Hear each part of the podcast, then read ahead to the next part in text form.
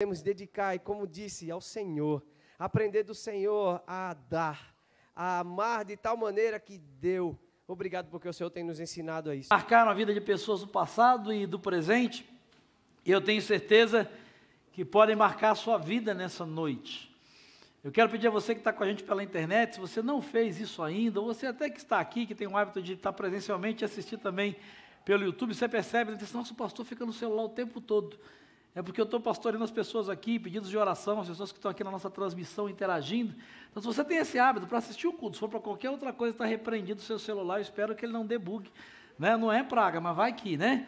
Então, mas se você está celebrando, compartilhe aí com pelo menos cinco pessoas essa celebração, se você não fez ainda. Convide pessoas, quem sabe o encontro que ela precisa ter com Jesus está à distância de um convite, de um compartilhar, para que ela participe agora dessa celebração, quem sabe depois, ao longo da semana, no tempo que Deus vai preparar aí para ela receber essa palavra e receber essa mensagem.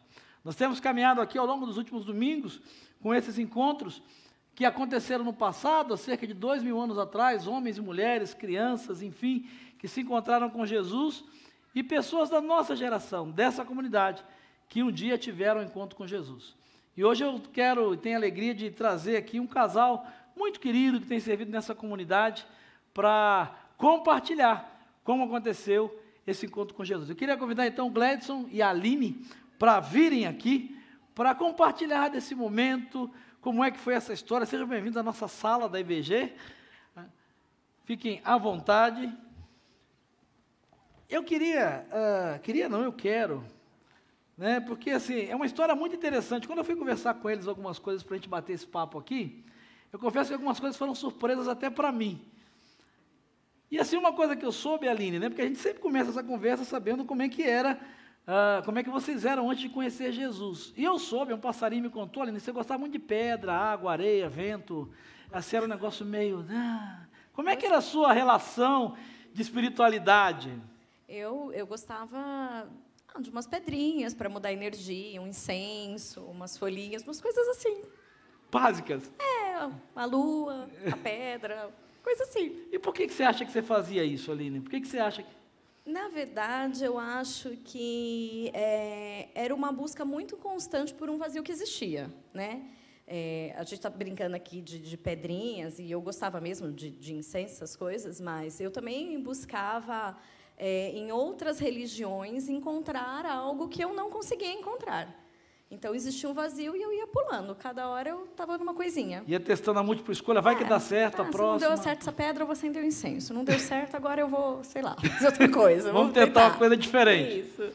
Ô, Gladys, você, você já tinha tido encontro com Jesus, mas resolveu dar um rolê por aí? Foi isso? Um negócio assim que me falaram? Não? Como é que você tinha conhecido Jesus tal? Mas o tempo, eu estou falando o tempo que vocês, como casal, se conheceram, casaram e tal, né? Como, como família, como casal até então. Você também não estava muito pertinho de Jesus nessa época. Você já tinha tido contato com ele, mas resolveu dar um rolê. Como é, como é que era a sua relação com Jesus nesse tempo que você conheceu a Aline, que vocês casaram, enfim? É, eu dei um, um bom rolê, na verdade. Né? Foi um rolê grande. É, até porque o pai dela está aí, eu não posso. não pode, é melhor a gente dar uma filtrada, não vai descobrir não hoje. Né? Não dá equilibrado, não pode descobrir hoje, né? Mas assim, a gente tinha uma vida, na verdade, comum, como qualquer pessoa, talvez, que não conheça Jesus, e sempre com muita. É, é, com muita saída à noite, chegava de madrugada, bebia muito, né? O, o nosso primeiro ano de, de casamento, inclusive depois que a gente casou, a, o, meu, o meu primeiro ano, eu não sei como é que a gente não separou, na verdade, porque eu chegava em casa três, quatro horas, seis da manhã. Sete, sete oito, oito ali. ali. É, muito. Então, assim, a gente, na verdade, era muito festeiro, eu e a Aline. Nunca. A gente sempre se gostou, a gente sempre, sempre foi muito amigo. Uhum. Mas sempre distante de Deus, completamente distante, assim, curtindo as coisas que a vida oferece mesmo, aí o mundão oferece, né? Legal. Deixa eu perguntar a você, Aline, então, mas com tudo isso, né, fé, vocês eram felizes como casal, individualmente, felizes mesmo, era um negócio permanente, essas coisas? Não. O casamento? Quer dizer, vou falar por mim, né? Agora, agora complicou. Não, eu, é que eu acho que assim, é, como, como o Gladson disse, né, nosso, a gente tinha uma vida é, muito feliz nos padrões do mundo quando a gente estava é, ali solteiro, mas quando a gente casou isso se tornou um problema, né? Porque eu ficava em casa E o Gladson chegava de madrugada, muitas vezes, eu falei para ele que eu ia dizer levemente, levemente alterado, né? Levemente alterado. É, levemente alterado. Isso era muito ruim, né? Então, assim, isso, isso começou a criar uma distância entre a gente, né? É, a gente, na, numa, na maior parte do tempo, quando, quando não, não estava nesse ambiente, sim, a gente era feliz, mas a gente tinha um problema muito sério e a gente já estava num momento muito ruim do casamento. Né? Eu, eu achei que não, não ia conseguir. Não ia dar jeito. E como é não é que ia. Jesus entra nessa história? Como é que com essa vida, né, mesmo o Gladson tendo conhecido na família e tal, mas longe e, e resolveram fazer parte de uma comunidade de fé? Então, na verdade, a gente foi na Igreja Batista da Penha, como a Aline falou, um domingo, mas a gente é, queria uma igreja mais próxima e tudo mais, mais contemporânea e tal. E aí, passando aqui na Buduruçu, eu me lembrei, eu sempre passei aqui por Ermelino, eu falei, tinha uma igreja aqui, era em algum lugar aqui. E foi mais ou menos assim. E passei aqui em frente e não vi essa igreja, porque eu me lembrava muito do templo antigo que tinha. Ah. Né? Mas quando eu parei o carro aqui em frente, tinha o Cosme na frente. Que está no estacionamento hoje, que está no, no estacionamento hoje. Quando eu parei o carro, o Cosme entrou no meu carro e falou: pode vir, que é aqui mesmo. é. Isso já era que horário? Sete e meia da noite. Acho que o, o culto começava, a já estava meio que acabando o culto. E, enfim, é, aí a gente entrou nessa porta aqui, sentamos nas cadeirinhas ali, eu e a Aline. Mas para ser bem sincero, eu estava muito. É, eu queria e não queria. Né? E aí foi quando a pastora Ana, o, o Cláudio, que estava aqui na época, uhum. tal, eles pegaram o meu, meu contato, oh, nós vamos ligar para você e tal, não sei o quê. E, e você, muito receptivo, foi, me deu um abraço, cara, olha, pega firme, não sei o quê. Uma, acho que uma conversa dessa, né? Quero, quero conversar Quero conversar com você. Foi essa foi a frase. A Aline lembra mais das coisas do que eu. E aí eu já falei para a Aline, falei, olha Aline, se esse pastor ficar no meu pé, eu já não volto aqui. Mal sabia. Porque esse negócio de pastor ficar no pé da gente, aí já começa a querer entrar na vida da gente, já começa é, eu já come, eu conheci um pouco esse, esse pessoal de igreja. esse povo de igreja é complicado.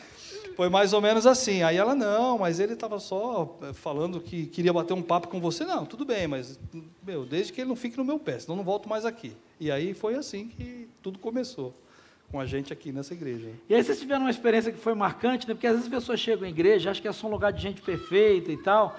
Né? E teve um dia que você chegou aqui que foi, você disse, né, que foi muito marcante. Assim, você até não queria vir, veio meio que para a Aline não encher a sua paciência. Como é que foi isso? Ah, ele veio porque a Aline encheu a paciência, é ela que está dizendo.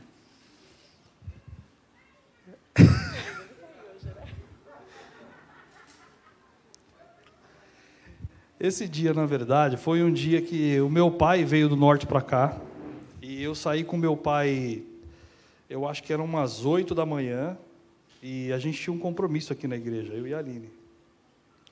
Só que eu saí com meu pai de manhã e nós passamos em mais ou menos uns sete ou oito bar. E aí voltou tudo aquilo que eu, na verdade, eu sempre gostei de um boteco, de uma bebida, sempre gostei. Né? De Jesus é que realmente transforma a vida da gente, que nos dá força e tal. E esse dia eu bebi demais, mas muito mesmo. Eu me lembro que o último bar que nós bebemos foi lá em Suzano. E eu vim nessa trabalhadores aí que nem um doido aí, de carro, dirigindo, porque tinha que chegar em casa. E eu cheguei em casa, não sei de que jeito, na verdade. Essa, essa foi a história, assim, o resumo. E a Aline, é, já me conhecendo, falou assim: olha, é, você vai para o banheiro, toma um banho, porque nós vamos para a igreja, nós temos um compromisso. Eu falei: não vou. Eu não vou, você vai só. Eu não vou. Ela falou assim: você vai. Mulheres, atenção. Porque a Aline ela é baixinha assim, amorosa, mas a Aline é brava. Ela falou: vai agora tomar um banho, agora. Eu já estou separando a tua roupa e você vai para a igreja. Minha sogra e meu sogro, perdoe ele, que eles não sabem dessas histórias. Dessas histórias. e aí, assim, eu vim, mas eu estava realmente muito ruim aquele dia. Né? Sem, sem ser engraçado, estava muito ruim. E aí, é, eu entrei naquela porta ali, a gente sempre fica ou ali, a gente tem uns lugares na igreja, né? E aí esse dia eu sentei no meio ali. Eu falei, vou ficar bem no meio, porque no meio as pessoas ficam mais distantes de mim, porque eu estava eu tava exalando a cachaça. Enfim, aí o William, não sei se o William está aí, o William entrou na igreja, o William baixinho, né, que trabalha com comunicação, sentou do meu lado, e aí, meu irmão, tal, não sei o quê, tal, e eu fiquei ali quietinho. E aí falei para o William, passou um tempinho, eu de bico calado, falei, William, você está sentindo um cheiro de. você está sentindo um cheiro de álcool aí, de bebida? Ele falou assim, cara, eu tô, mano. Eu falei, não sai do meu lado porque sou eu. Fica aí. Aí ele, como assim, mano? Eu falei, não, fica aí, pelo amor de Deus. Aí tá bom. O culto inteiro aí. Eu, ruim, cara, ruim, ruim, ruim. Aí, não bastasse, quando terminou o culto, o querido pastor Marcelo me chamou. Eu falei, a Aline deve ter falado com ele. Mano. Me chamou, amigão, eu preciso falar com você, vem aqui, não sei o que lá. E você me chamou e eu, rapaz, e agora? Você estava ali e eu lá. Então eu tampei a respiração de lá até chegar em você. Eu soube dessa história há poucos dias. Tampei a respiração mesmo. E aí você falou e eu abracei você assim com a boca de lá, de lado assim para você não perceber. E aí eu falei, pastor, eu tô com um compromisso, depois a gente conversa e vazei. Fui embora. Mas aquele dia foi um dia marcante, porque foi meio que um dia de divisor de águas. Foi quando, ao mesmo tempo, Jesus falou muito ao meu coração. Nesse dia. Por quê? Eu vi que eu tinha que tomar uma decisão que não dava para ficar vivendo duas vidas. Vivendo uma vida lá fora e uma vida aqui. Não dava para viver essas duas vidas. Né? E eu já estava muito comprometido com Jesus. A questão é que meu pai também gosta de tomar um, aí eu não queria também deixar meu pai chateado.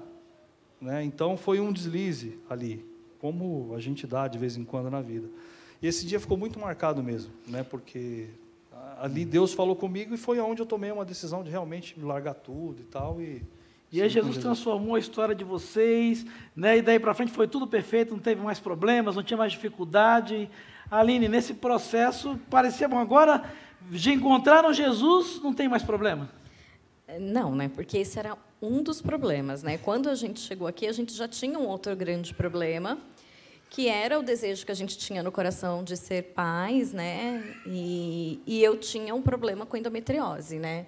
Então, eu já tinha passado por cinco cirurgias, já tinha perdido um rim, e a gente passava por médico atrás de médico, e o que a gente ouvia é que, olha, você não vai conseguir engravidar, você vai ter que fazer uma fertilização, não sei se vocês vão conseguir engravidar, é muito difícil, seu quadro é muito difícil.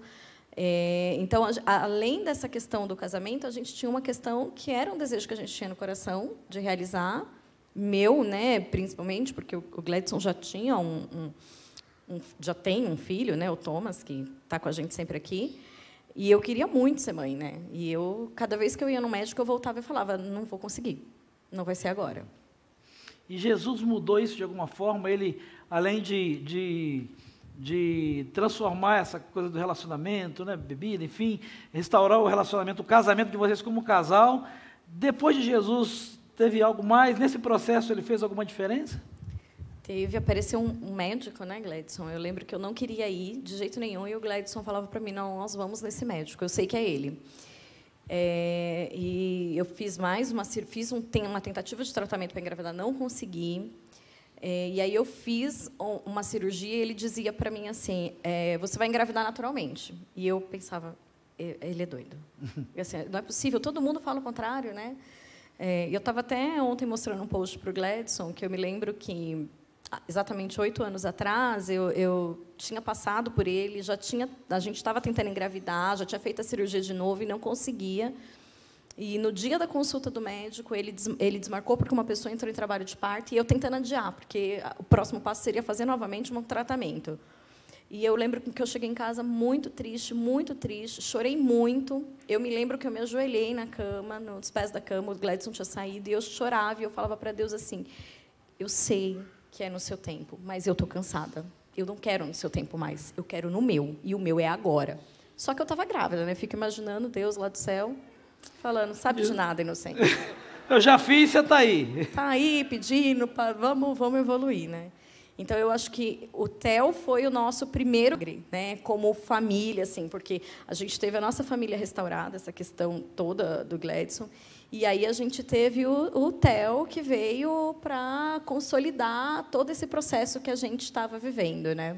E como Deus foi falando pela metade, ficou só no Theo, você não podia ter nenhum filho.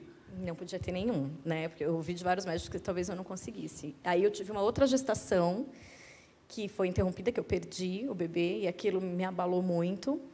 E, e aí o Gladson dizia assim, ah, eu acho que a gente não tem que tentar mais. Eu dizia, então faz sua parte que eu faço a minha. Eu quero outro. Se vira aí, né? E aí eu engravidei do, do Raul. Engraçado, eu tenho uma, uma experiência muito sobrenatural que eu vivi com o Raul, que eu estava descendo, sem saber que eu estava grávida, da Estação Pinheiros, e eu, eu já estava com a menstruação atrasada há alguns dias, e eu, de repente, me dei conta que estava atrasada e falei, nossa, minha menstruação está atrasada. E eu, eu, eu posso dizer que eu quase ouvi a voz do Senhor no meu ouvido dizendo assim, você está e vai ficar tudo bem. E na minha cabeça, isso tinha a ver com o que eu tinha passado com a perda do outro bebê. Uhum. Mal sabia a gente que mais adiante o Raul ia nascer prematuro.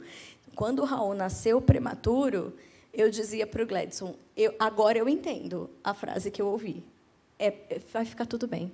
É só uma fase difícil, né? E as pessoas olhavam para a gente. Eu me lembro que acho que foi o Edilson e o, o próprio Herbert que um dia foram em casa. E eles falavam: Meu, vocês, vocês estão bem? Porque a gente estava muito tranquilo. O Raul estava na UTI, a gente estava muito tranquilo. Não, a gente está bem. Mas o Raul não tem, não, mas é só, só para ele terminar, né? Porque a gente tinha certeza no coração de que tudo ia ficar bem, né? Porque amém. a gente tinha essa promessa com a gente. Amém, amém. E o Raul veio com porção dobrada, né? Que ele é ligado 220, né? O Theo é um missionáriozinho e o Raul, né? Né, Raulzinho? O Raul, ele está aí, os queridos. E aí, assim, nessa coisa linda do que Deus foi fazendo na vida de vocês, né, de restauração, a coisa alcançou, né, porque você tinha um parceiro aí nessa fase aí, um cunhado aí, que era que a Aline ficava assim, né, meu Deus do céu, né, esse cunhado, e aí eu quero só fechar essa história, porque a gente, a gente acha que é só pra gente, né, a gente acha que é só pra gente, mas é interessante que eu não conhecia, eu ouvia falar, mas eu queria terminar essa história, porque a gente acha que o encontro que a gente tem com Jesus é só pra gente, mas a gente não tem ideia do que ele quer fazer através da gente, queria só que vocês eu vou falar do meu cunhado que hoje ele se converteu, se batizou aqui, graças a Deus. Está aqui com a gente. Quem é o seu cunhado? Só para a turma é saber. O Tiagão ali. Tiagão, Ei, Tiagão. Tá forte. Mas o Tiagão era um parceiro meu também aí das, da, da rua. a gente tem muita história doida aí que é bom nem a gente nem comenta mais porque não vale a pena. Mas eu queria só antes de entrar nesse assunto trazer essa questão do Theo, porque quando nós chegamos aqui, eu não sei se a gente tem tempo, é um minuto. É, a gente estava muito machucado com essa questão do Theo. A Aline estava muito arrebentada, com muito médico, cinco cirurgias, e eu não sabia mais o que fazer. O último médico nos cobrou, se eu não me engano, foi 35 mil reais para ela engravidar. Aquela época, meu sogro até pensou em vender o carro para a gente. E aí, eu orando uma vez, no meu quarto, Deus falou assim comigo: Você é o cabeça dessa casa. Deus falou muito claro isso comigo. Você não vai mais em lugar nenhum. E eu voltei para a Aline, ela sabe disso, eu falei assim, ó, é o seguinte, você está proibida de ir em qualquer médico. Você só vai no médico, agora, você só vai ao médico o dia que eu sentir paz no meu coração para você. Você não vai mais em nenhum, porque cada um que ela ia falava uma coisa. E assim nós fizemos, né, Aline? Porque ele é bravo também foi quando. Ela disse, ele também é bravo, né? Só. Foi quando, foi quando um dia eu, você, você esteve em casa conosco, nós oramos juntos. Nesse tempo em que eu falei para ele não ir em médico nenhum, e a oração foi uma oração maravilhosa, ficou muito marcada na nossa vida. E a oração dizia: enquanto Deus não disser o sim, nós vamos continuar orando. Enquanto Deus não disser o não, nós vamos continuar orando pelo sim. A gente não sabe se ele vai fazer, a gente sabe que ele pode. E a minha oração e dali, a partir daquele dia foi essa: Senhor, a gente sabe que o Senhor pode fazer. A gente não sabe se o Senhor vai fazer, mas a gente sabe que o Senhor pode. Então, dá uma direção para nós. A nossa oração era essa. E aí, uma vez no trabalho, uma amiga falou assim: Gledson, nossa, eu, eu conheço um médico e tal. Mas quando ela falou a palavra médico, para mim, ela falou essa palavra e eu falei assim: é nesse médico que minha mulher vai. Antes dela contar a história, eu não sei explicar. Que foi o doutor Sérgio, muito abençoado, por sinal. E nós fomos ao médico, nós chegamos lá, a Aline chorou no consultório dele umas duas horas, aquele homem calmo, paciente, igual Jesus na frente dela, calma, vai ficar tudo bem, calma, vai ficar tudo bem, você está muito machucada, você tem que tratar primeiro o seu psicológico, calma. Foi assim. O médico mais calmo do que eu. Eu falei, não é possível que esse cara está aqui. E aí ele pediu uns exames lá, que não foram, na época também, baratos e tudo mais. E quando a gente voltou ao consultório, ele falou assim: olha, é assim, na verdade você nunca foi tratado do teu problema. Se nós fizermos um procedimento cirúrgico, você vai engravidar. Eu falei, meu, esse cara está falando isso, aí se essa mulher não engravidar de novo, aí é que rebentou tudo. Mas ele falou com muita convicção. E do jeito que ele falou, aconteceu. Ele fez a cirurgia, ela se recuperou, três meses depois ela estava grávida do Theo. Glória a Deus. E ali foi uma direção de Deus mesmo, tenho certeza absoluta disso, porque, porque realmente quando aquela moça falou desse médico, eu falei para ela na hora, nós vamos nesse médico. Né? Então foi muito maravilhoso essa, essa experiência nossa com o Telzinho vindo, depois Raul né, e tudo mais. E essa questão do meu cunhado, né, voltando para o meu cunhado, meu cunhado, na verdade, é um queridão, é um meninão novo, coração do tamanho do mundo, gente boa demais. Eu amo meu cunhado demais. E mais assim, nas nossas andanças, né, a, a, a família da Aline também é muito festeira, né? É o mais equilibrado lá é meu sogro mesmo, né, e minha sogra. Porque os caras gostam de um churrasco, cerveja e não tem fim, é um negócio sem fim, sem fim, né? E o Tiago também, a mesma coisa. É, a despedida de solteiro do Tiago uma vez, aí eu que encabecei, e aí viramos uma noite na rua tal, e já foi. Mas, tá enfim, na cruz. Tá na cruz, tá lá.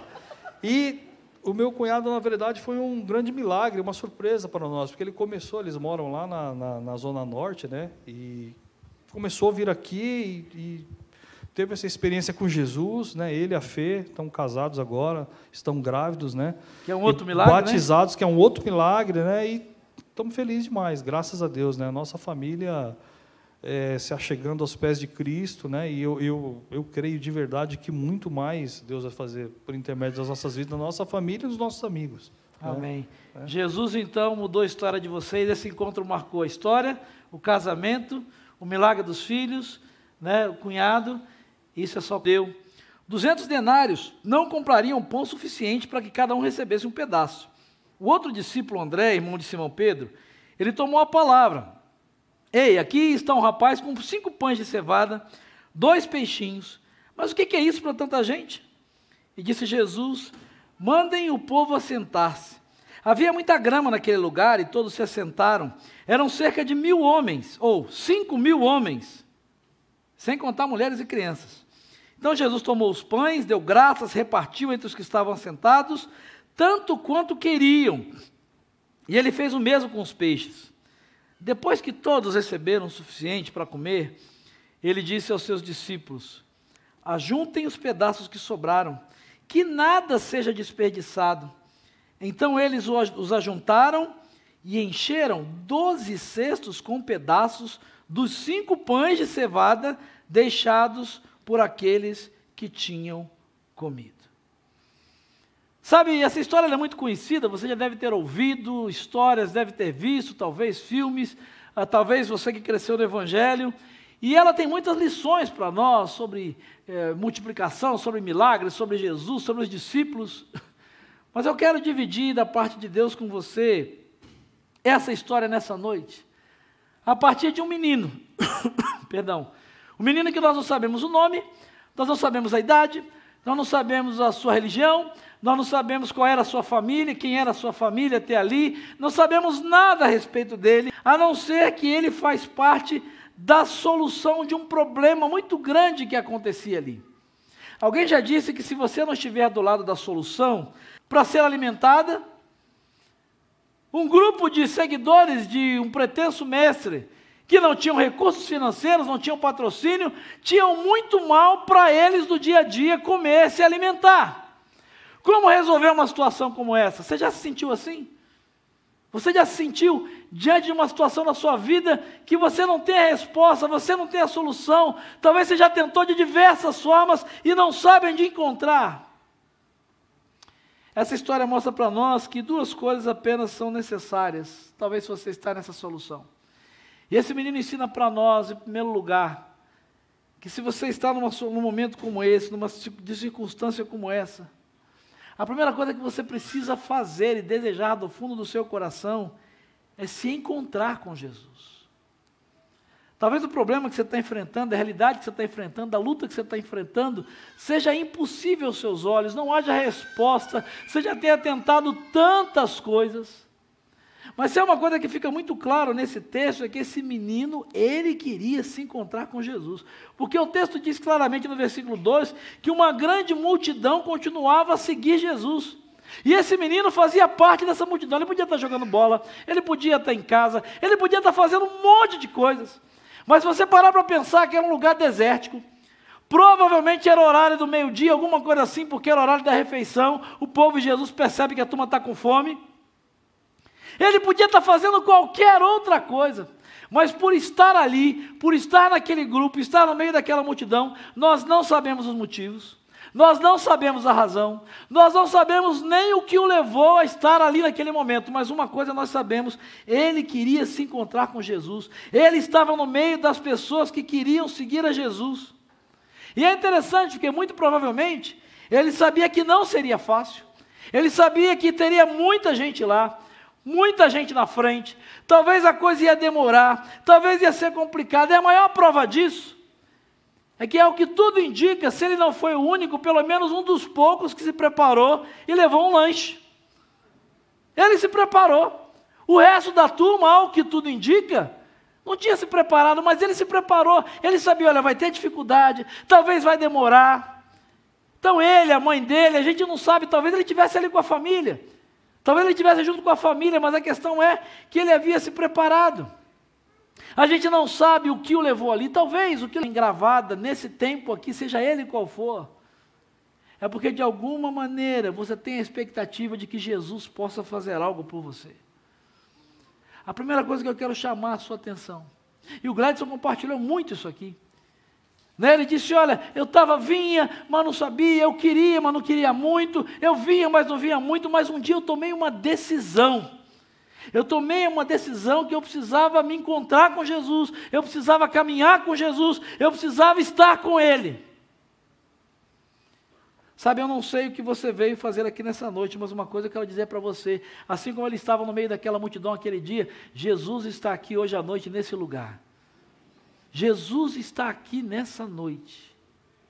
E quem sabe, e quem sabe, assim como aconteceu na história daquele menino, e ele teve algo para mostrar para aquele menino e usar na vida daquele menino, ele tem algo para fazer nessa noite.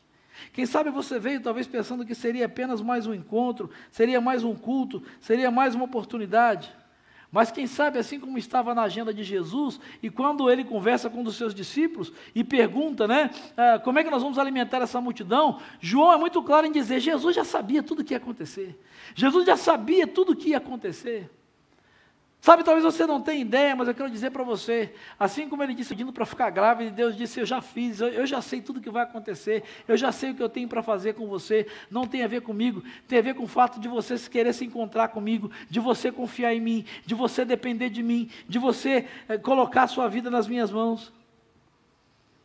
Sabe, talvez você ache que foi apenas mais um encontro, mais um culto, mais uma oportunidade. Mas quem sabe na agenda de Deus, Deus marcou essa noite, Jesus marcou essa noite para ter um encontro com você e mudar a tua história de uma vez por todas. Mudar a história de alguém que você está trazendo e por quem você está orando, por quem você está apresentando. Quem sabe hoje, nessa noite, Jesus vai começar a fazer aquilo que parecia impossível. Tem um hino uh, que eu gosto demais, que ele é bem antigo, mas a letra dele é muito preciosa. E ele, eu digo, talvez que fosse, a gente poderia colocá-lo nos lábios daquele menino, ele não cantaria essa noite, mas cantaria essa tarde, que ele diz mais ou menos assim: Nessa noite feliz, quem sabe? Nesse santo lugar, o que? eu marquei um encontro com Deus. Porque eu tenho uma certeza: seu amor é real. Eu marquei um encontro com Deus. Talvez você nem saiba disso, talvez você não tenha marcado, mas talvez Jesus tenha marcado o encontro com você nessa noite. Ele quer mudar a sua história nessa noite. Mas é preciso que você queira ter esse encontro com Ele. É preciso que você deseje no seu coração, de uma vez por todas, decidir ter o um encontro e permanecer na companhia dele. O texto diz para nós que aquele menino, no meio daquela multidão, ele estava ali e ele queria se encontrar com Jesus. Mas há uma segunda coisa que esse texto ensina para nós e que esse menino ensina para nós. O texto diz que ele não tinha o que, o que era suficiente, ele não tinha o suficiente, mas o que ele tinha, ele entregou para Jesus. Sabe, o texto não é muito claro, né? o versículo 9 diz que no meio daquela conversa de Jesus com os discípulos, um deles chega para Jesus e diz: Olha, versículo 9, aqui tem um rapaz com cinco pães de cevada, dois peixinhos, mas o que, que é isso para tanta gente? Sabe, é interessante porque a gente não sabe, o texto não diz, a gente não sabe se foi ele que ofereceu ou se André que pediu, mas eu acho que ele deve ter oferecido, porque aquele monte de gente, aquela multidão toda, eu não sei, talvez eu seja menos crente do que aquele menino, mas se viessem pedir meu lanche, eu ia dizer, é ruim. Eu me preparei, eu me planejei, minha mãe se planejou. Eu, eu, eu vou ficar aqui, eu não saio daqui enquanto Jesus não encontrar com Jesus, porque eu vim preparado. Talvez, quando ele percebesse que os discípulos estavam começando a procurar, e eu imagino que tenha sido assim, porque não foi revelação, eles devem ter começado, alguém tem alguma coisa, alguém trouxe algum lanche, alguém deve ter sido algo mais ou menos assim. Eu, eu, eu não sou tão crente igual aquele menino, talvez se fosse eu, eu ia começar a esconder e dizer, opa, eu ia ficar quieto. E aquele garoto, ele sabia que o que ele tinha, cinco pães e dois peixes, não ia resolver o problema, não era suficiente. Mas sabe o que me chama a atenção na história e nessa história? É que aquele menino, ele acreditou que ele não precisava ter o suficiente, ele só precisava oferecer tudo o que ele tinha a Jesus para que o milagre acontecesse. Sabe, talvez você chegou nesse lugar e talvez você ache que a sua fé não é suficiente, o seu conhecimento de Deus é suficiente, as suas forças não são suficientes, a sua capacidade não é suficiente. Talvez você não tenha mais nada que seja suficiente. Deixa eu dizer para você, aquele moço, ele não tinha o que era suficiente, mas ele entendeu que ele não precisava ter o suficiente. O que ele precisava era entregar e oferecer tudo o que ele tinha nas mãos de Jesus naquele momento. Sabe, querido, aquele menino, ele acreditou e ele creu que não se tratava dele, mas de Deus. E eu fico talvez até imaginando, e só imaginando pelo que a história conta, que talvez ele tenha ouvido a pergunta de Jesus ou a conversa dele com Felipe, quando ele disse para Felipe, né, é, é, é, o que é que nós vamos fazer para alimentar essa multidão? Eu imagino que talvez aquele menino tinha percebido quanto Jesus era sensível à necessidade das pessoas. Por que, que ele resolveu entregar tudo a Jesus? Muito provavelmente porque ele percebeu que Jesus se importava com as pessoas. Os discípulos, meio incrédulos, eram pragmáticos. Jesus, ele percebeu que Jesus, o nosso Jesus, aquele Jesus, era movido pela compaixão, enquanto os discípulos e as pessoas eram movidas pelo pragmatismo. Não tem dinheiro, não tem recurso, não tem cura, não tem jeito, ah, ele não vai mudar nunca, ela não vai mudar nunca, seu casamento acabou, você não tem futuro. Talvez enquanto as pessoas estão dizendo isso, a sociedade está dizendo isso, seus amigos estão dizendo isso. Jesus ele é movido pela compaixão. Enquanto Felipe olhou para bolsos vazios, Jesus olhou para a fome, para a necessidade das pessoas. Sabe o que eu quero chamar a sua atenção? É que muitos milagres, eles são apenas uma questão de perspectiva. Na necessidade, na dor e naquela circunstância, Felipe viu um grande problema. E é por isso que ele diz: manda essa turma embora, não tem mais jeito, acabou, separa, divorcia, abandona os filhos. Ah, larga mesmo na bebida esse desgraçado miserável que não tem, deixa morrer.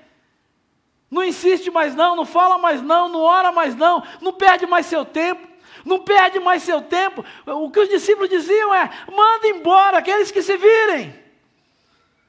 Ah, querido, mas aquele menino percebeu que enquanto muitas vezes as pessoas olham aquela situação como um grande problema, Jesus via naquela situação uma grande oportunidade de demonstrar o seu amor e o seu poder na vida daquelas pessoas. E aí, deixa eu dizer para você, talvez o que você traz essa noite, o que você traz no seu coração, Tenho dito para você que é só um grande problema, que é algo sem solução, que você tem que desistir, que você tem que. Deixa eu dizer para você: o olhar de Jesus continua a ser o mesmo ainda. Jesus olha para isso que parece impossível, Jesus olha para essa necessidade, para essa dor, para essa tristeza, para essa mágoa, para essa ferida, para esse diagnóstico. Jesus olha como olhou para a situação de dor que a Aline e o Gladson passava, como uma grande oportunidade de demonstrar o amor e o poder dele na vida daquelas pessoas. Jesus está olhando talvez essa noite, talvez, e só talvez, olhando para você e para a dor que você sente, o problema que você sente, essa pessoa que talvez você ama tanto e tem te feito perder noite de sono, e talvez o seu próprio problema, um vício, seja lá o que for, Jesus olha para isso como uma grande oportunidade de demonstrar o quanto Ele ama você e do quanto Ele tem poder para mudar isso em você. A questão é: do lado de quem você vai decidir ficar? O menino podia ter dado ouvido para os discípulos e dizer: ah, não tem jeito mesmo, né? O que, que são cinco pães e dois peixes? ema, ema, ema, cada um com seus problemas. Vou comer o meu e. Ele podia ter dito: não vai adiantar nada, não há nada que eu possa fazer, não há nada que eu possa resolver.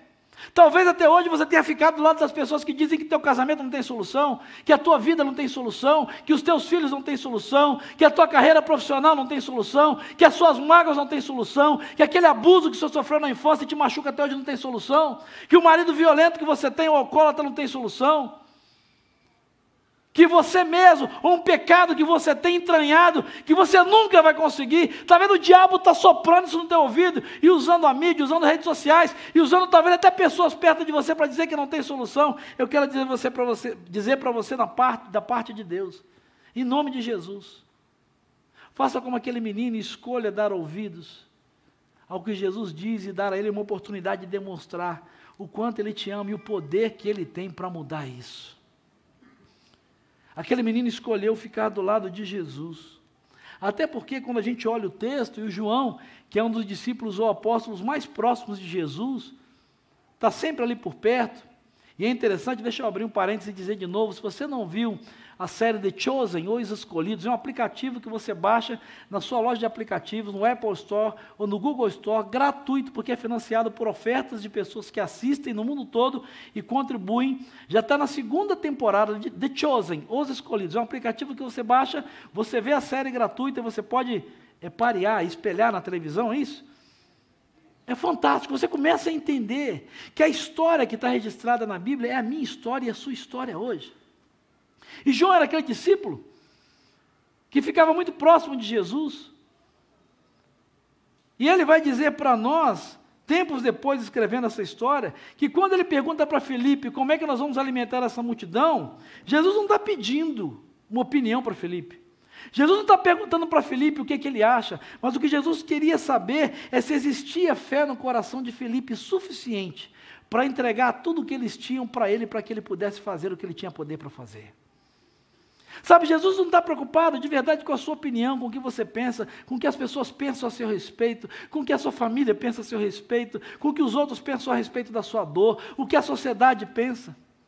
Mas o que Jesus quer saber nessa noite é se você tem fé no seu coração suficiente para, apesar de não ter o que é suficiente, entregar tudo, por menor que você seja, por menor que seja a sua fé, por menor que seja a sua esperança, por mais fracas que sejam as suas forças, se você tem a possibilidade ou se você tem o desejo de entregar tudo que você tem nas mãos de Jesus hoje e dar a Ele uma oportunidade dele demonstrar o amor e o poder dele por você. Sabe, quando eu olho para a história do Gladson e da Aline, e estava refletindo e disse isso para eles ontem à tarde, que eu não tinha feito essas conexões. Eles não tinham conhecimento suficiente, eles não tinham mais forças suficientes. E depois de tudo que eles já tinham vivido, estavam com Jesus, e tem gente que acha que se a gente vem para a vida com Jesus, os problemas acabam. Não, às vezes os maiores desafios vêm, as maiores provas vêm. Eles continuavam com o sonho, com o desejo de ter um filho. E não tinha força suficiente, não tinha fé suficiente, não tinha recurso mais suficiente, não tinha mais lágrima para chorar. Mas uma coisa que aquele menino fez, e uma coisa que nós ouvimos aqui, que eles fizeram, eles pegaram tudo que eles tinham, entregaram para Jesus abriram seu coração. Da mesma forma que aquele menino chegou e disse: oh, São só cinco pães e dois peixes, mas é tudo que eu tenho e eu quero colocar nas mãos de Jesus para que ele faça o que ele puder e quiser fazer. Assim como a Aline chegou numa oração e disse: Jesus, é no seu tempo, é na sua hora, mas eu não aguento mais, está doendo. Sabe, talvez você não tenha mais força suficiente, fé suficiente, você já tenha sofrido demais. Mas o que Jesus quer saber não é se você tem o suficiente, o que Ele quer saber é se você está disposto a entregar tudo que você é e que você tem, ainda que não tenha sobrado quase nada, nas mãos dEle, a sua vida, o que você é e o que você tem, do jeito que está, para que Ele demonstre para você o quanto Ele te ama e o que Ele pode fazer. Sabe, o final dessa história ele é muito interessante. Porque o texto termina e a gente conhece. Quando aquele menino decide tomar a decisão de se encontrar com Jesus. E quando, apesar de não ter o suficiente, ele entrega tudo nas mãos de Jesus. A história mostra que a necessidade foi suprida, não só para ele. Ele tinha cinco pães e dois peixes, ele tinha um McFish. Talvez cinco McFishes. É aquela coisa, aquele sanduichinho do Mac, você tem que comer cinco para dar conta. Porque é um negócio tão ralinho, pelo menos, né, né Tiagão, para aqueles que gostam um pouco mais, nós que temos um espaço maior a preencher, aí a gente diz, eu vou comer um McFish porque é mais light, mas eu preciso comer cinco. Ele só tinha cinco pães e dois peixes. Mas no final da história ele tinha quantos pães e quantos peixes quisesse. Porque sobrou muito. E sabe o que é interessante? Não foi só a necessidade dele que foi suprida, mas de toda a multidão. Se a família dele tivesse ali, talvez eram simples e tinham um lanche só para ele, a mãe e o pai nem precisavam. Mas não só a necessidade dele, mas a necessidade da sua família, da multidão daqueles que estavam à sua volta. Sabe quando Gladson e Aline foram procurar Jesus e tiveram esse encontro com Jesus, eles achavam talvez que era só para o casamento deles, só para os sonhos deles. Mas Deus restaurou o casamento. Eles queriam ter um filho, Deus deu dois. Eles achavam que era só para eles. E Deus resgatou o cunhado, Deus resgatou a cunhada, e qualquer dia a gente vai contar essa história. Porque Deus não faz nada pela metade. E nesse processo nessa história, no momento de dor, num quarto, olhando para uma Bíblia, né, Tiagão? E lendo um texto que está ali, lembrando da irmã que estava doente. Jesus falou com ele de uma forma muito clara. E ali naquele momento ele tomou a decisão de se encontrar com Jesus, ele e a sua esposa, sonhavam em ter um filho também, e não podia. E não é que Jesus fez de novo, eles estão grávidos. Sabe o que eu quero dizer para você, querido? É que eu não sei o que, que você está trazendo para Jesus essa noite, eu não sei como é que você chega aqui nessa noite, eu não sei como é que você está aqui nesse conto, mas eu quero dizer para você. Jesus tem poder, e eu vou dizer para você aquilo que Deus tem falado ao meu coração ao longo desses anos. E o Gladson e a Aline foram os primeiros que me ensinaram a, a, entender isso da parte de Deus, como outros casais. Eu não sei o que Jesus vai fazer na sua vida, mas uma coisa eu sei: Ele pode fazer. Aquele menino chegou naquela tarde com essa convicção. Ele não sabia o que Jesus ia fazer. Mas uma coisa ele tinha certeza: Jesus tinha poder para fazer o que ele quisesse. O que cabia a ele era querer se encontrar com Jesus. O que cabia a ele era, apesar de não ter o suficiente, era colocar tudo o que ele era e tudo o que ele tinha nas mãos de Jesus. Eu quero terminar essa palavra hoje fazendo duas perguntas para você que está aqui, para você que está com a gente aí no chat. Duas perguntas muito simples. E não importa se você já é um discípulo de Jesus, se você já entregou a sua vida a Ele, ou ainda não. Porque talvez você já entregou a sua vida a Jesus, você já teve um encontro com Jesus, mas tem áreas da sua vida que continuam longe de Jesus, que ainda te fazem duvidar, te trazem tristeza, te trazem dor. Deixa eu perguntar para você nessa noite, em nome de Jesus. Você quer se encontrar e ter um encontro com Jesus como você nunca teve nessa noite? Você crê que Jesus está aqui nessa noite, nesse lugar, não importa de forma se você está aqui de forma presencial, de forma virtual, mas você crê que Jesus está aqui. Você quer ter um encontro pessoal com Ele nessa noite? Talvez você nunca tenha tido, talvez você não tenha entendido muita coisa, mas você entendeu que você precisa se encontrar com Jesus, porque só Ele pode mudar a sua história, só Ele pode fazer aquilo que você precisa. Talvez você seja um discípulo, uma discípula de Jesus, mas talvez o seu esposo não é, os seus filhos não são, talvez existe alguém por quem você ora, talvez é uma situação de dor que você está vivendo, talvez é algo que você traz à sua alma, traz o seu corpo. E nessa noite você percebeu que você precisa ter um encontro com Jesus, mas um encontro como você nunca teve. A segunda pergunta que eu quero fazer para você nessa noite, caso a sua primeira resposta seja sim, eu quero me encontrar com Jesus. A segunda pergunta que eu quero fazer para você nessa noite é: o que está faltando para você entregar tudo para Ele? Talvez você já esteve aqui nessa celebração, presencial ou virtual. Você viu o Gladson dizer quantas vezes ele tinha vindo à igreja? Porque vir ao culto e se encontrar com Jesus é o primeiro passo. Eu quero me encontrar com Jesus. Talvez você vá à igreja, você seja religioso, religiosa. Ok. Mas é preciso mais. Para ter a sua história mudada por Jesus e para experimentar o amor de Jesus de uma forma sobrenatural. E dar a Ele a oportunidade que eu não sei se ele vai fazer, mas eu creio e sei que ele pode fazer, de demonstrar o poder dele na sua vida. Você precisa estar disposto a entregar tudo que você é e tudo que você tem ele dizer. Você não é só Jesus, o Salvador da humanidade.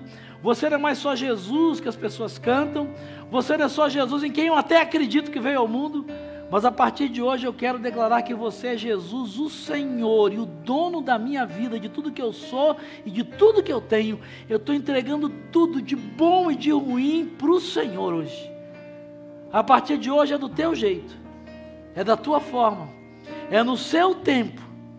Eu quero declarar, eu quero ter um encontro com Jesus, mas não só para cantar para Ele, não só para falar para Ele, não só para dizer, mas eu quero ter um encontro com Jesus essa noite para declarar que tudo que eu sou e tudo que eu tenho é dele, eu creio. Eu não sei se ele vai fazer, mas eu creio que ele pode fazer aquilo que eu estou colocando diante dele. Eu queria que você se colocasse de pé nessa hora, em nome de Jesus. Em nome de Jesus. Você que está em casa aí, fica de pé, sai debaixo da coberta aí, fica de pé na frente do celular, do televisor, em nome de Jesus. Você crê que Jesus está aqui nessa noite? Você crê em casa que Jesus está com você onde você está? Que da mesma forma que ele estava diante daquela multidão, ele está entre nós essa noite. Você crê nisso, amém? Talvez você faça parte dessa multidão. Talvez a sua necessidade não seja fome física, mas talvez seja fome espiritual, um vazio como a Aline tinha. Talvez a sua fome a sua sede sejam emocionais, dores, feridas abertas, amargura, acusações.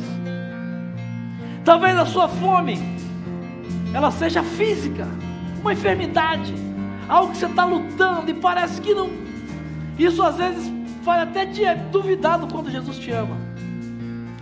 Talvez a sua fome, a sua sede sejam de paz no coração. Você não consegue dormir, você é dependente de remédio, você não consegue Talvez essa seja a sua fome. Talvez a sua fome equilibrada financeiramente.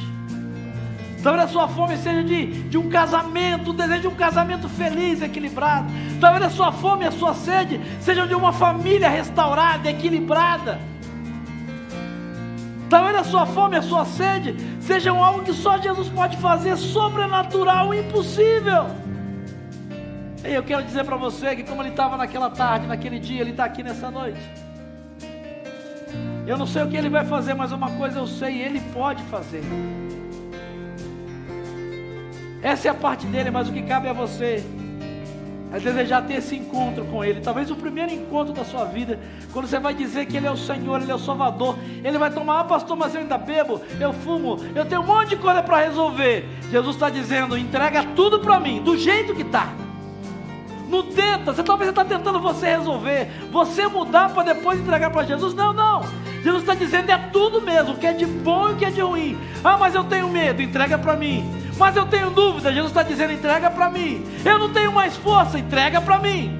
Eu não tenho mais esperança, Jesus está dizendo entrega para mim. Ah, eu nem sei se eu acredito. Entrega para mim. Jesus está dizendo: Eu quero que você entregue tudo para mim. E me permita demonstrar o quanto eu te amo. Se esse é o seu caso nessa noite, em nome de Jesus, eu quero ser muito objetivo. E eu não vou facilitar para você, não, porque aquilo que Jesus tem para fazer, o preço foi muito caro. O preço que você não podia pagar, que eu não podia pagar, Ele pagou na cruz do Calvário. Então sai do seu lugar e vira aqui na frente. Não custa nada. Se você quer ter um encontro com Jesus nessa noite, talvez o primeiro encontro com Ele declarando que Ele é o Senhor da sua vida, ou talvez você já é de Jesus, é filho de Deus, você entende tudo isso, mas tem áreas da sua vida que você quer ter um encontro com Ele, que mude a sua história, e dizer: Senhor, eu sou teu filho e tua filha, mas eu preciso ter esse encontro com o Senhor, e eu preciso entregar esse negócio de uma vez por todas para o Senhor, eu não aguento mais, eu não aguento mais estar aqui. Você quer fazer isso? Isso, pode vir, sai do seu lugar e vem aqui. Eu quero orar para você. Eu quero abençoar a sua vida. Pode sair. Talvez você vai entregar a vida de alguém, sabe? Talvez a sua fome a sua sede seja de ver o seu marido do seu lado aqui um dia, ver os seus filhos aqui restaurados. Talvez a sua fome a sua sede seja de ver pessoas que você ama, que talvez estão se acabando nas drogas, na prostituição, no vício, nos falsos deuses, na idolatria. Talvez essa seja a sua fome, seja essa a sua dor. Ei, Jesus está aqui nessa noite. Você não precisa ter o suficiente, você precisa entregar tudo para Ele e dizer: Jesus, está aqui, Jesus. É só isso, é só isso. Mas eu sei que nas tuas mãos isso é suficiente para que o Senhor faça aquilo que eu acredito que o Senhor pode fazer. Eu não sei se o Senhor vai fazer, mas se tem alguém que pode, é o Senhor. Ei, você crê nisso? Sai, sai da galeria, daqui. Você está no chat, coloca aí, eu creio. Se você está na internet, coloca, eu quero ter encontro com Jesus. Isso pode vir. Sai vem dizendo, Jesus, eu quero ter esse encontro. Eu quero que o Senhor mude a minha vida de uma vez por todas. Talvez você vai sair dizendo, Jesus, um dia eu já tive um encontro com o Senhor. Você é o meu Salvador. Mas hoje eu quero ter um encontro para declarar que nessa área da minha vida, você ainda não era o Senhor. Mas a partir de hoje, você não é só meu salvador, não. Você é o Senhor dessa área também que eu estou lutando. Dessa área que tem me feito perder a noite de sono. Nessa área que o diabo está dando tapa na minha cara e dizendo que eu não vou mudar nunca, ei! Venha ter um encontro com Jesus e dizer: Jesus, eu acho que eu não tenho nem força, mas estou entregando para o Senhor. Porque eu sei que o Senhor pode fazer. Por mim, pelos meus, pelos meus filhos, pela minha carreira, pelos meus vizinhos. Pai, tem gente que eu amo, que está sendo destruída, eu não sei mais o que fazer. Porque eu tenho a minha fé, a minha oração. Ei, sai do seu lugar e vem em nome de Jesus. Pode vir. Eu não vou insistir mais não. Mas se o Espírito Santo de Deus colocou alguém aí no teu coração, ei, isso não é pressentimento, não. O Espírito de Deus não é uma energia, o Espírito de Deus não é um vento, o Espírito de Deus não é uma força, mas as Escrituras dizem que Ele é uma pessoa. Então você está ouvindo aí, está vindo alguém na sua mente, Ei, é porque o Espírito de Deus está dizendo assim: vai lá, Jesus vai fazer. Eu preciso de você, que você entregue o que você é, o que você tem, seu recurso, seu tempo, a sua oração. Talvez um tempo para visitar, um tempo para dar um telefonema, para conversar. Talvez o que Jesus está dizendo, olha, me entrega um pouco da sua agenda, me entrega um pouco da sua alegria para dividir com essa pessoa. Separa um dia essa semana para dar um telefonema, para tomar um café, para dizer o que ele fez. Talvez o que Jesus está pedindo é só isso. Então, se você, alguém está claro na sua mente, eu tenho aprendido, isso não é pressentimento, não. Isso é o Espírito de Deus que está dizendo: Jesus vai fazer. Agora você crê? Você está disposto? Então sai e vem em nome de Jesus. Sai e vem agora, em nome de Jesus. Para de lutar aí. Você não precisa saber como é que Jesus vai fazer. O menino não sabia. Você precisa acreditar que Jesus está aqui. Se encontrar com Ele. E apesar de não ter o que é suficiente, entregar tudo para Ele. É só isso. Mas como é que vai ser? Não é problema seu, isso é com Jesus. Quando vai ser? Não é problema seu, isso é com Jesus. A você cabe querer ter esse encontro. A você cabe, apesar de achar que o que você tem, que você é não é suficiente, acreditar que nas mãos de Jesus, você, o que você é, o que você tem, é tudo que Ele precisa para mudar a sua própria história e para fazer um milagre na história de pessoas que você conhece. Ele não vai usar o pastor, não vai usar alguém, ele vai usar você. Porque alguém que usa um menino com cinco pães e dois peixes para alimentar mais de 15 mil pessoas, o que, que ele não pode fazer com você na vida de alguém que você ama? Ei! O que, que ele não pode fazer através de uma oração que você faça por alguém essa semana? Quem sabe ele vai te usar para dar um telefonema e orar com uma pessoa. E aquilo que ele vai fazer através da sua oração vai mudar o coração e a vida dessa pessoa. Ei! Em nome de Jesus, em nome de Jesus. Feche seus olhos, vamos orar. Comece a colocar diante dele. Comece a colocar diante dele o que você precisa. Entrega para ele. Entrega para ele diga: Jesus está aqui, ó, essa pessoa é o meu casamento, é o meu marido, é minha esposa, são os meus filhos e as minhas finanças. Está aqui, Jesus, é o meu vício. Senhor, é o pecado que eu tenho. Senhor, é essa mania. Senhor, é isso aqui, eu não dou conta, eu não sei mais, mas eu estou entregando para o Senhor, porque eu sei que o Senhor pode.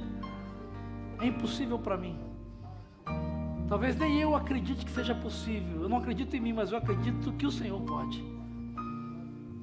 Diga para Jesus, Ele está aqui. Faça como aquele menino, simbolicamente entregue para Jesus. Feche seus olhos e veja Jesus olhando para você, de braços abertos, com as mãos estendidas.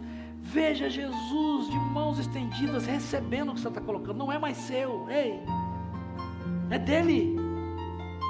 Não é mais o seu pecado, a sua dor, o seu não é dele, é dele. Entrega mesmo, mas entrega e diz: Senhor, eu não vou pegar de volta amanhã, não, viu?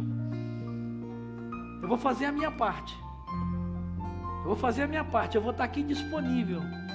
E quando eu tiver um pressentimento, uma coisa essa semana, eu vou entender que é o Senhor que está falando comigo. É o Senhor que está me mandando ligar, procurar, me calar. É o Senhor. É do Senhor, não é mais meu. Não é mais meu. Entrega para o Senhor aí. Ei Deus. Deus e Pai de Jesus Cristo, nosso Senhor. Como é bom perceber que o Senhor está aqui nessa noite. Como é bom ouvir a voz do Senhor.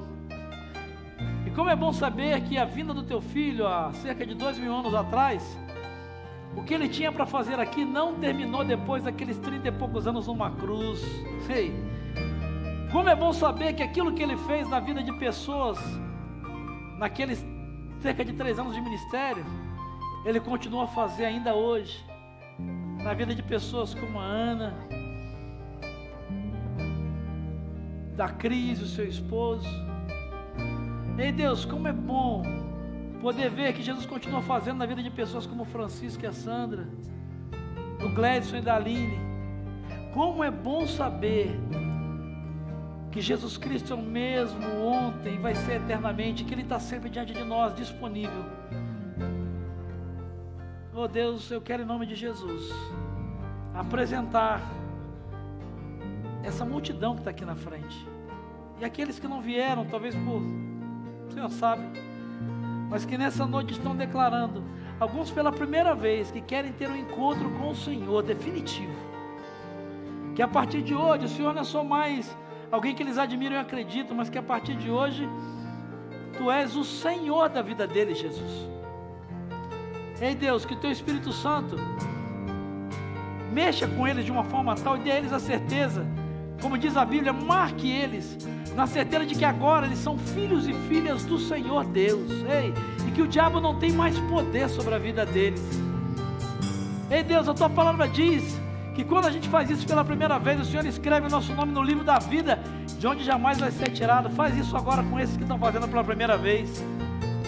Ei Deus, e acampa os teus anjos ao redor deles, que eles sintam uma alegria, ei, que nunca sentiram, que eles sintam uma paz que nunca sentiram, que eles não tenham uma dúvida, a menor dúvida, de que Jesus está nesse lugar e está abraçando eles agora, está enxugando suas lágrimas agora. Ei Deus, e aqueles filhos e filhas do Senhor, que já te tem como Salvador, mas que nessa noite estão aqui dizendo: que o Senhor agora é Senhor também dessa área, dessa dor, desse pecado, dessa pessoa. Ei Deus, enche o coração deles da tua presença agora. Ô Espírito Santo de Deus, derrama uma unção nova, uma alegria nova. Se tem gente aqui que chegou atribulada, sem paz, angustiada, Oh Senhor, derrama a paz do Senhor, que está acima de todo entendimento e circunstância. Dá um renovo, dá uma alegria. Que sejam lágrimas de alegria e não mais de medo, de desespero, de angústia. Oh Deus, enche o coração deles e delas de esperança. Deus, se alguém chegou aqui fraco e nessa noite veio colocar essa fraqueza, em nome de Jesus, revestes com a tua coragem, com o teu poder, dá uma unção nova do Senhor. Deus, se tem gente que está trazendo aqui vício, pecados, dores, oh Deus, em nome de Jesus, quebra tudo isso em nome de Jesus. A palavra do Senhor diz que o Senhor veio para trazer liberdade aos cativos. E nós queremos clamar por libertação nessa noite em nome de Jesus. Do álcool, do cigarro, da prostituição, da religiosidade, da ganância financeira. Deus, qualquer que seja o que esteja escravizando, que isso seja quebrado em nome de Jesus.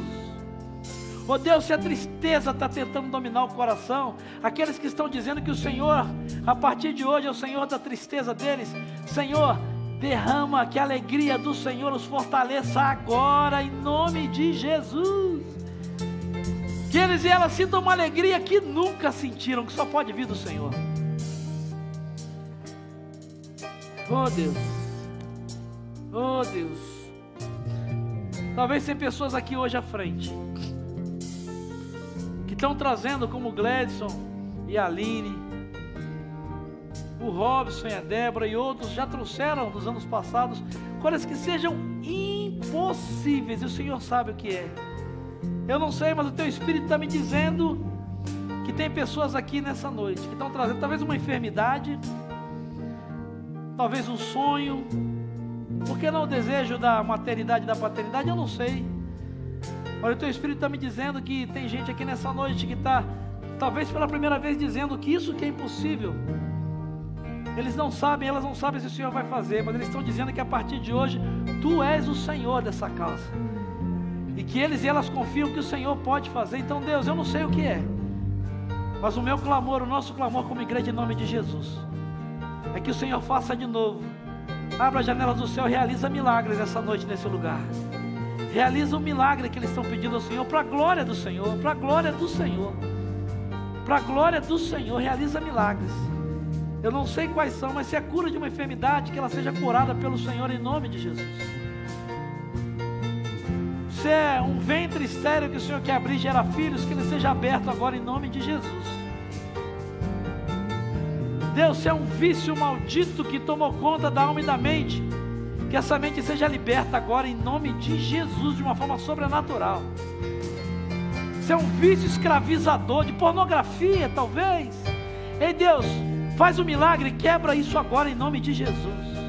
Ei Deus, nós precisamos do Senhor, nós dependemos do Senhor, nós precisamos da bênção do Senhor e queremos ministrar uns sobre os outros nessa hora.